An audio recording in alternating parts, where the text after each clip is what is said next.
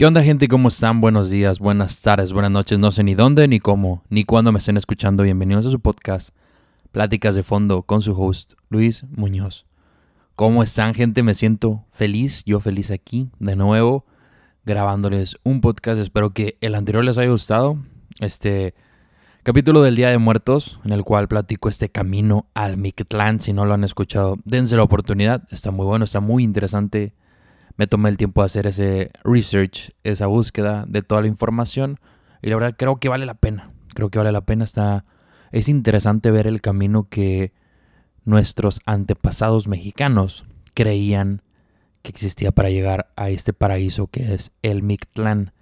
Eh, ahí vengo, pongo toda la información. Quizás hay cosillas que me pueda haber equivocado. Es difícil, es mucha recopilación de información pero simplemente para que sepan, la gente que moría de causas naturales tenía que ir al Mictlán, sean reyes, reinas, eh, fueran eh, importantes ahí en la, en la comunidad, tenían que ir al Mictlán y tenían que pasar esas pruebas que la verdad están muy interesantes, que son pues ocho pruebas y llegaban al Mictlán.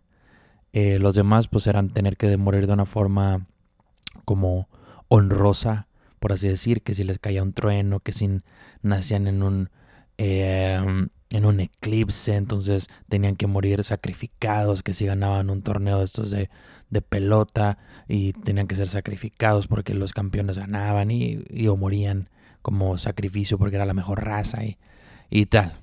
Toda esa gente iban directo a otros paraísos, pero en Mictlán iban otros. Pero bueno, no tengo que platicar eso porque ya está en el capítulo, el capítulo anterior, el número 30, pueden escucharlo y pues ojalá lo disfruten. Pero bueno, hoy venimos diferente porque justamente cuando pasa el Halloween ya empieza a sonar esa, esa canción de I don't wanna love for Christmas. Porque se viene la Navidad muy pronto. Fíjense que en lo personal la Navidad es mi festividad favorita. Claro que después del Día del Trabajo, el Día del Trabajo 1, luego la Navidad, todos lo saben, nada, no se crean. Como que imagínate que alguien tuviera su festividad favorita. No, mi festividad favorita es el día del trabajo. Ese me pongo hasta la madre. Porque curiosamente mucha gente trabaja el día del trabajo. ¿Eh? Como, o, descansan. Y pues hay que trabajar, ¿no? O sea, si lo choqueamos ahí. Si descansas, pues oye, pues deberías de trabajar porque por eso estás, estás celebrando que trabajas y no trabajas, pues está, está raro. Pero bueno, no vengo a hablar de eso, me salgo a veces del tema. Pero bueno, puede ser algo relacionado con ese chiste, fíjate, sin pensarlo, me doy cuenta. Hoy venimos más que nada a hablar pues del valor del trabajo. El otro día comentando con un amigo, platicábamos que yo, bueno, yo caía en conciencia que yo creo que una de las cosas más importantes a veces para salir adelante, seguirte desarrollando, es la necesidad. Creo que la necesidad te mueve, te mueve mucho pues para mejorar, para pues, no sé, lograr cosas nuevas, no sé si alguna vez les ha pasado, les pongo este ejemplo pequeño eh, y les pongo el ejemplo con algo que me sucedió a mí.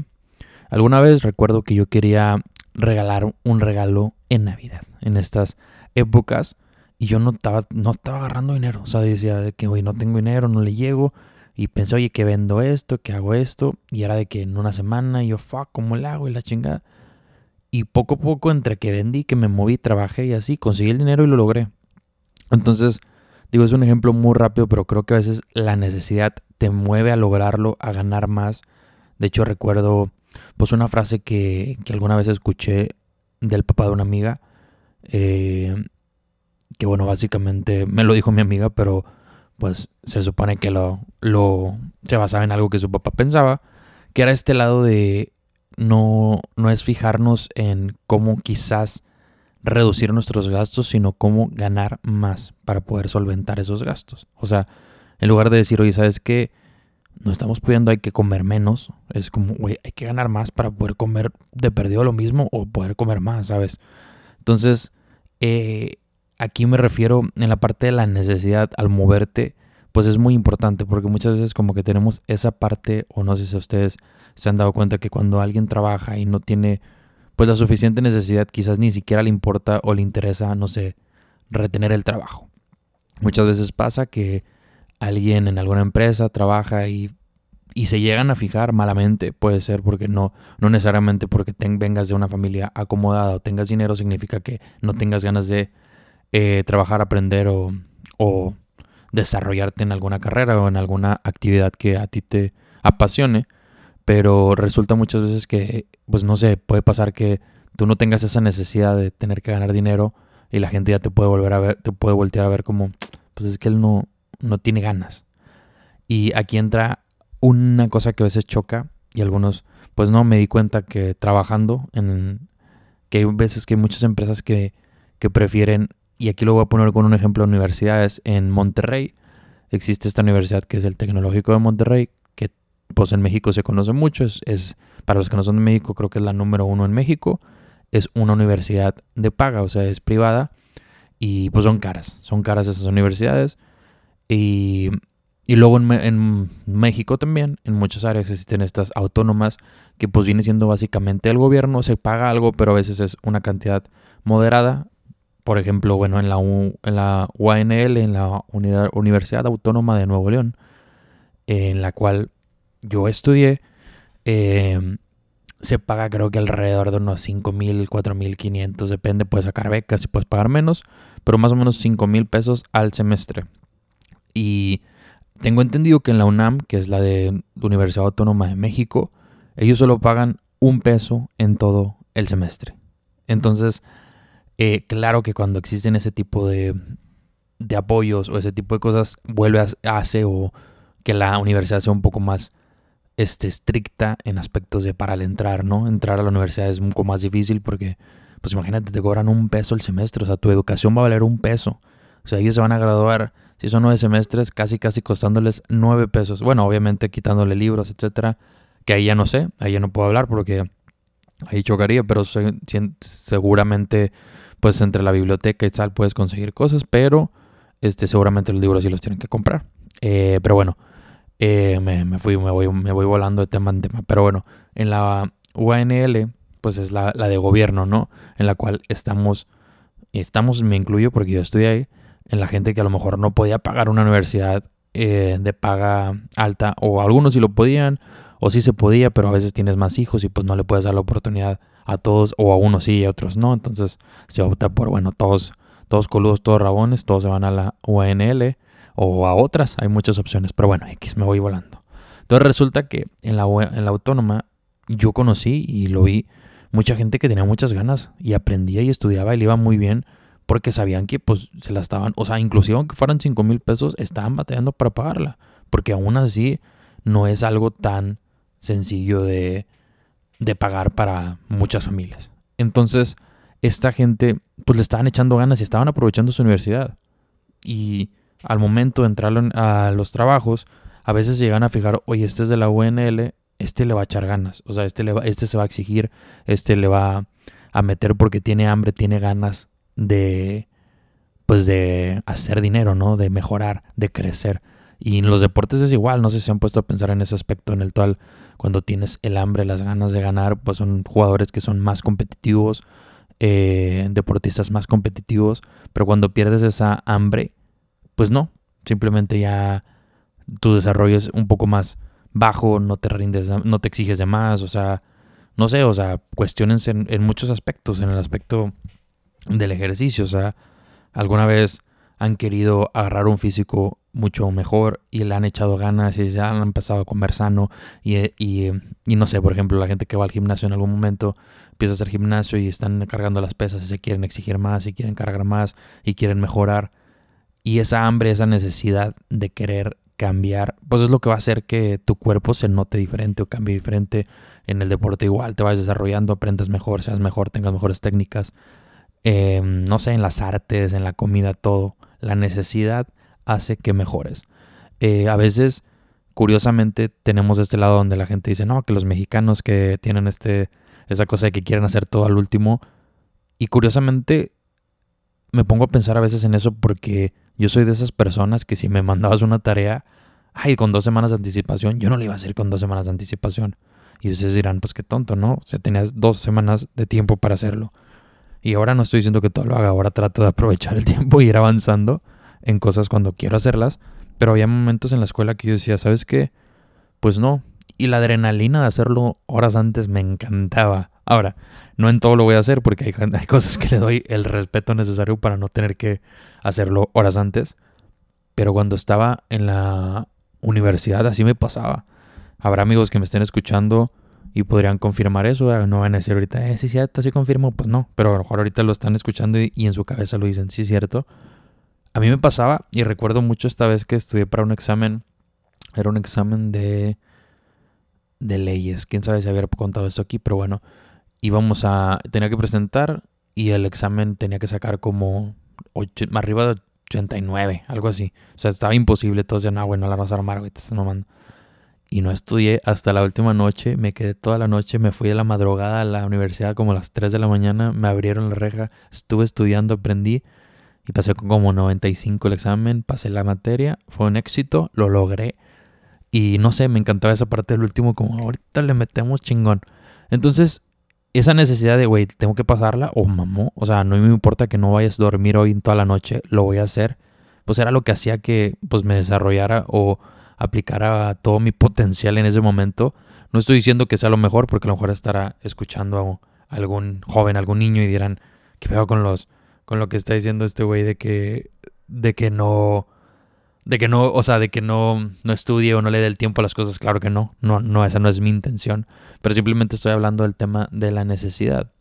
¿A qué me refiero con esto? inclusive a veces las puedes crear tú, aunque no existe una necesidad, o sea, vívida de, oye, no sé, por ejemplo, cuestiones de dinero, cuestiones de trabajo, estás trabajando para un negocio, eh, tú, eres, tú eres empleado y de repente pues te das cuenta que pues tus papás te pagan pues todos los gastos necesarios para vivir. Te dan de comer, te dan vivienda, te dan pagan luz, pagan todas esas cosas, inclusive te pagan el celular, inclusive, no sé, te dan varias cosas. Entonces lo que tú puedes empezar a hacer es, ok, juntar dinero y crear esa necesidad de, ¿sabes qué? quiero llegar a tener 50 mil, 20 mil, 10 mil pesos. Ponte el rango que quieras, 5 mil pesos, lo que quieras. Entonces empieza a esforzarte para llegar a esas metas, esas metas en dinero, y tú mismo te quedas creando la necesidad de quiero llegar a algo. O sea, porque hay veces que, que la otra vez lo vi en una frase y no, no creo que la vaya a recordar muy bien y no sé por qué me dio por quererla decir ahorita cuando en verdad no recuerdo exactamente qué decía, pero decía algo así como que las metas, o sea, los las metas que te pones sin una sin un plan solo son sueños. O sea, si no te pones quién sabe si se entendió, pero la, idea es, como si tú no te pones la meta o tú no clarificas a dónde vas, o sea, pones eh, un plan a dónde vas, pues ese, esa meta va a ser solamente un sueño, es algo que tú imaginas que puedes tener, imaginas que puedes lograr, pero en realidad no, no lo quieres tanto porque no estás empezando a crear un plan, una estrategia para llegar ahí. No sé si me doy a entender. Espero que sí. O sea, es como si algún día vas a querer ir a acampar y dices, bueno, un día voy a acampar. Y quedan el un día voy a acampar. Y después pasan unos meses y platican con amigos y, ay, fui de acampar y tal. Y tú, uh, sí, yo quiero un día ir a acampar. Y siempre lo dices, quiero ir un día a acampar. Pero nunca haces nada. Pero qué tal si un día dices, quiero ir a acampar y de repente estás en el Walmart y ves casas de campaña. Ah, mira una casa de campaña, ¿cuánto vale? Ok, ni siquiera la compraste, viste cuánto vale. Entonces ya empiezas a hacer movimientos en el cual algún día sí vas a llegar a ir a acampar porque sí te estás moviendo para ver qué onda con la acampada. Después la compras y hay una linterna y tal y ya te juntas tus kits y te vas. Pero si no lo tienes, si no tienes esa estrategia, pues no vas a llegar. Y, y aquí, pues como digo, conectando con con la necesidad, que con lo que comentaba antes, si tú creas esa necesidad en base a, a lo del, oye, quiero juntar una cantidad de dinero, pues tú vas a empezar a crear formas de cómo llegar a eso. De hecho, recuerdo algo que me decía mi papá, creo que me lo dijo una vez en una llamada, que creo que también la comenté en algo aquí, pero bueno, estaba este lado donde estaba platicando con, con mis amigos, un amigo se iba a casar, que fue el primero que se casó en mi grupo cercano, que es Gerardo Cañemar que si me está escuchando le mando un saludote. Felicidades, creo que lleva dos años casado, más de dos años. Y bueno, cuando se iba a casar, nos platica y a mí me entra ese shock como... Y a ustedes les va a pasar si me están escuchando y no, no les ha sucedido el primer amigo que se empieza a casar. Como que te hace esa... Te preguntas a ti como, oye, ¿yo qué estoy haciendo con mi vida? O sea, estas personas están dando un gran paso en su vida y yo qué estoy haciendo. De hecho, eso sale en un capítulo de How Me Your Mother. Después que hable de How Me Your Mother, platicaré de cosas así. Pero te da ese choque de, ¿y yo qué estoy haciendo? O sea, estas personas están teniendo un hijo, estas personas se están casando, estas personas este, están viajando. ¿Yo qué estoy haciendo? Entonces me cuestionaba yo el, oye, pero ¿cómo? O sea, ¿cómo le va a hacer este amigo eh, para poder sobrevivir, poder mantenerse? Y, y me chocaba mucho porque en esa época nosotros trabajábamos en el mismo lugar, ganábamos más o menos lo mismo. O sea, a lo que me refiero con más o menos lo mismo, pues es que ganamos más o menos lo mismo. ¿Para qué explico? me encanta hacer de rollo como si no se entendiera, pero bueno. Entonces resulta que trabajando, bueno, yo me, yo me cuestionaba de que, güey, ¿cómo le voy a hacer? O sea, si yo apenas me puedo mantener solo, ¿cómo le va a hacer él para, pues, casarse y tal? Y platicando con mi papá le decía eso de que, oye, pues está difícil, o sea, no sé cómo, o sea, cómo se avienta, está difícil y tal. Y mi papá me decía como, es que cuando tú te casas, van saliendo las oportunidades. La necesidad básicamente te va sacando adelante. Hay personas en las cuales tienen un hijo y eso hace que se enfoquen más en el trabajo y le echen más ganas. O sea, a lo mejor estaban desenfocados. Y hey, no estoy diciendo, si tú estás desenfocado, ten un hijo, güey. Ocupas eso. No. Pero simplemente es estructurar las cosas como, oye, ¿sabes qué? Me gustaría tener un buen cuerpo. ¿Por qué? Porque no estoy bien, no me siento saludable, eh, me canso al subir escaleras, tal. Entonces esa necesidad es, voy a levantarme al gimnasio a hacerlo porque quiero sentirme bien, quiero respirar bien, quiero caminar bien, tal. Eh, oye, quiero comprarme esta cosa, pero mi, dinero no me alcanza. Entonces, oye, ¿sabes qué? Le voy a echar ganas, unos dos meses, voy a, cortar un poco gastos y tratar de ganar más dinero para poderme comprar eso. Una vez escuchaba en, de un rapero que es mi rapero favorito, básicamente es Jay-Z, eh, que él decía que si tú no puedes comprarte una cosa dos o tres veces, en realidad no te la puedes comprar. ¿Y a qué me refiero con esto? Y es algo simple. Por ejemplo, dígase, oye, me quiero comprar un, un PlayStation 5, el nuevo PlayStation, y no me lo puedo comprar dos veces o tres veces. Entonces no te lo puedes comprar. O sea, el PlayStation 5, pone tú que vale, no estoy seguro, les voy a poner un rango, sé que en Estados Unidos son 500 dólares. En México pone tú que unos 15 mil pesos o unos, no sé, 16 mil, 17 mil, no sé cuánto esté ahorita. Entonces, si tú no te puedes, si tú no tienes esos, no sé, 45 mil pesos, pues en realidad no te lo puedes comprar. Es un gasto, uno, es un gasto quizás innecesario y dos, pues un gasto que te va a pegar mucho porque en realidad no te puedes comprar dos o tres de esos. ¿Y a qué me refiero con eso? Porque si tú no estás ganando lo suficiente y estás ahorrando de más y tienes otros gastos, pues quizás no es la prioridad. Entonces, el darte cuenta que, hoy sabes que sí me lo quiero comprar, también está, se vale, pero empieza a hacer un ahorro, créate una... Oye, ¿sabes que Un porcentaje de mi sueldo lo voy a ir ahorrando para comprármelo. A lo mejor no me lo voy a comprar ahorita en un mes, pero me lo voy a comprar en un año. O en siete meses, ocho meses. Y juntas el dinero, ya no te duele porque ese dinero lo ahorraste específicamente para eso. Y puedes lograr comprarte ese PlayStation o esa cosa que te, gusta. No sé, se, dígase un espejo, una plancha, eh, película, no sé, lo que tú le pongas.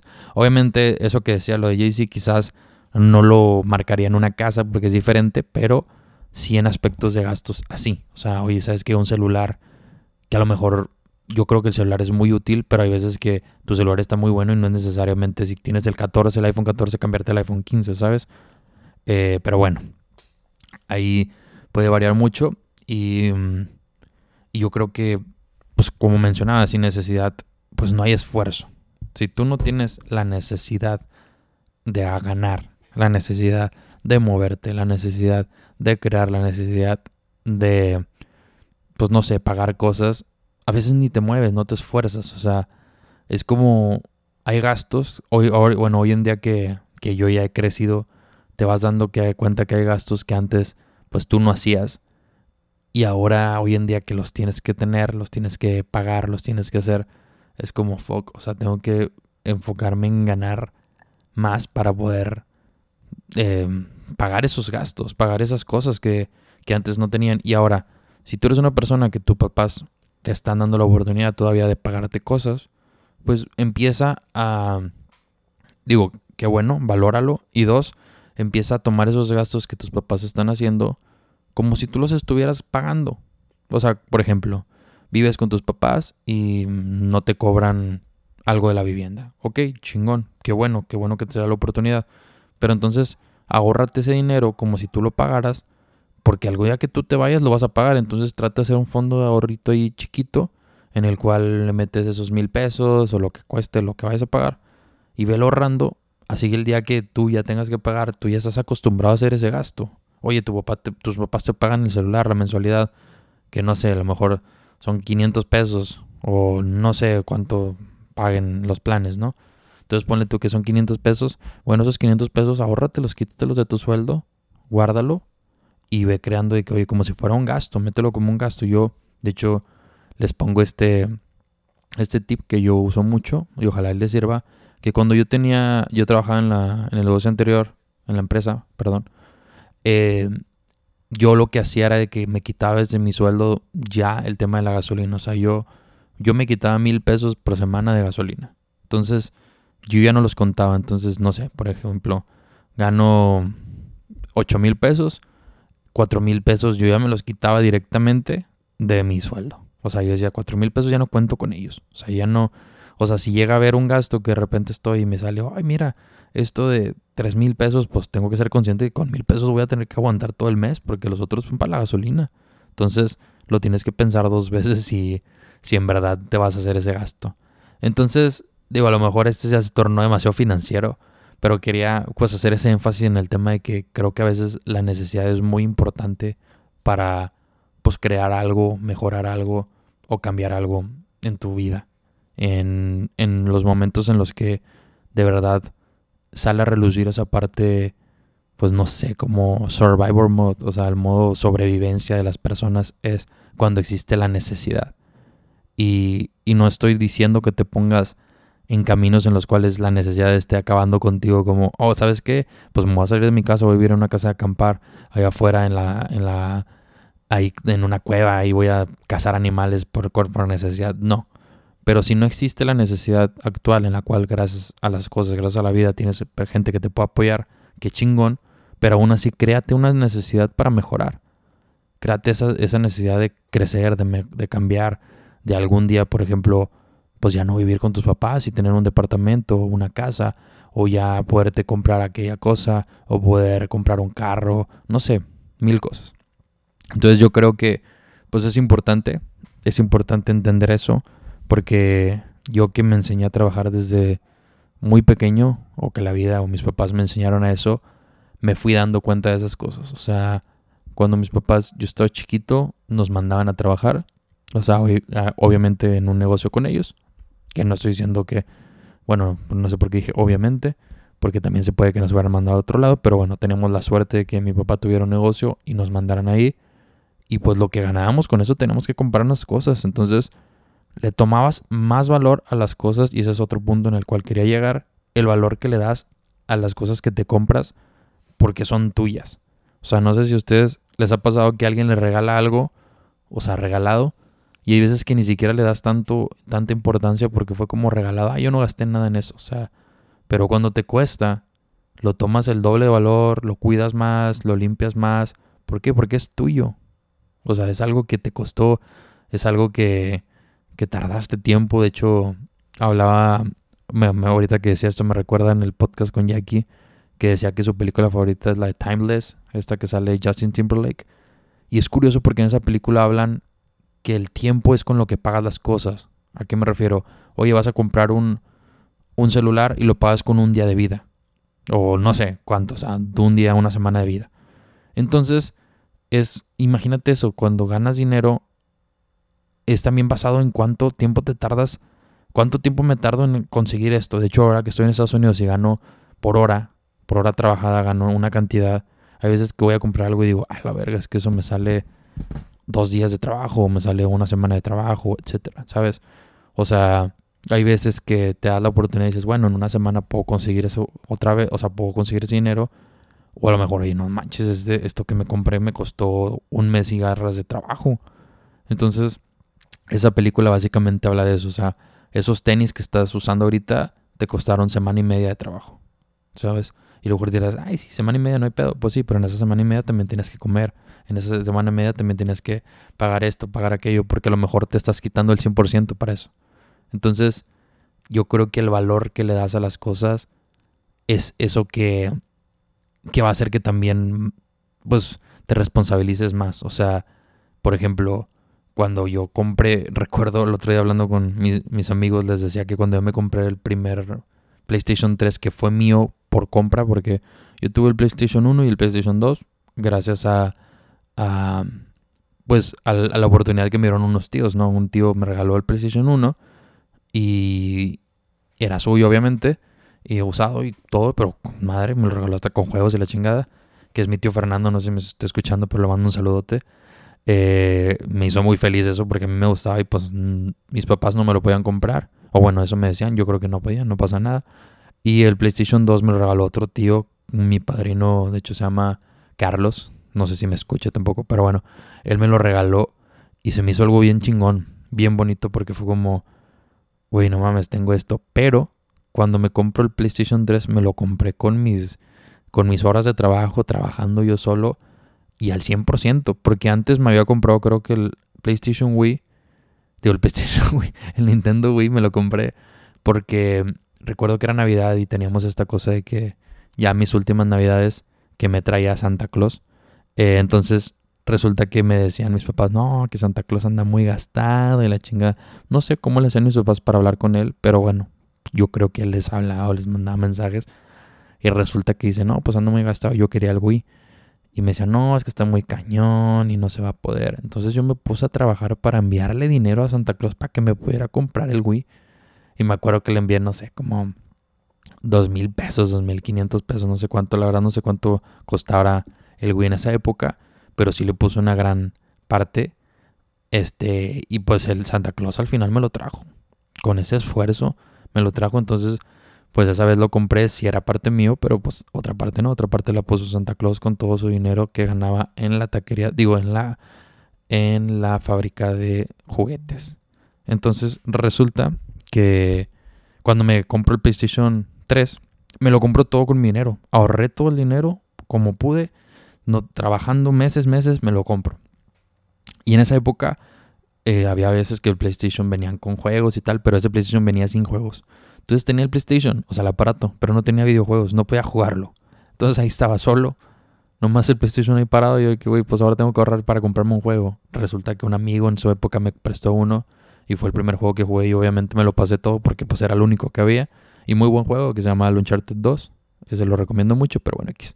El rollo es que cuando compro eso, pues era algo muy mío. O sea, era mío porque fue completamente mío. Y recuerdo que hasta, o sea, 100% mío. Recuerdo que mis papás hasta decían, no, se lo compré el solo y tal. O sea, lo, como que, ¿cómo se? O sea, como que sentían ese orgullo.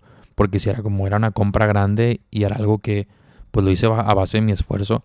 Aparte había esa parte que me gustaba de que, oye, pues no me lo puedes castigar porque era esa parte donde me podían castigar cosas que, que me habían regalado ellos.